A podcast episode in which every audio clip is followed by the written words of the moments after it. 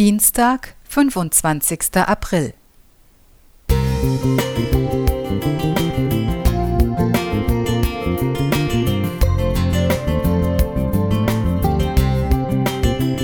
Ein kleiner Lichtblick für den Tag.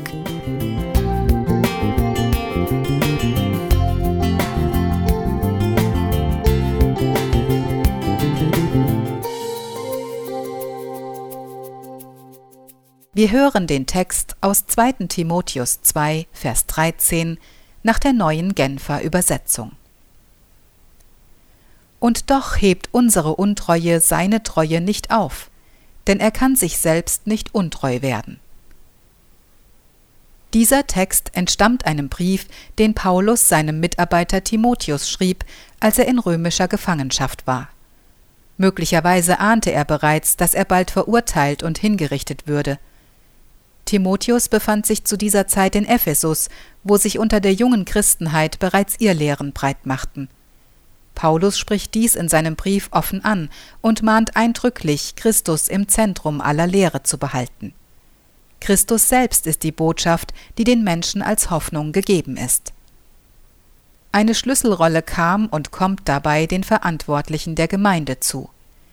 Die Gnade Gottes und das Wirken des Heiligen Geistes sollen ihre Quelle der Kraft, Weisheit und Erkenntnis sein. Doch wie oft meinen wir selbst weise zu sein und legen unseren Mitchristen die eigenen Gedanken und Auslegungen zur Bibel als Maßstab an.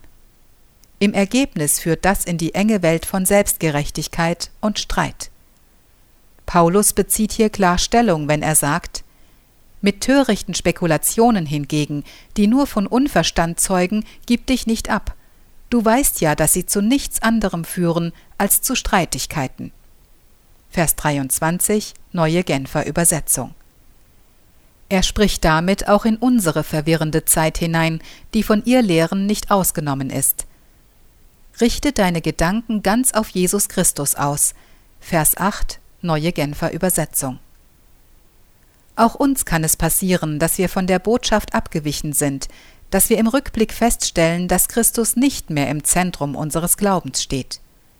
Dann dürfen wir gewiss sein, dass seine Treue größer ist als unsere Untreue.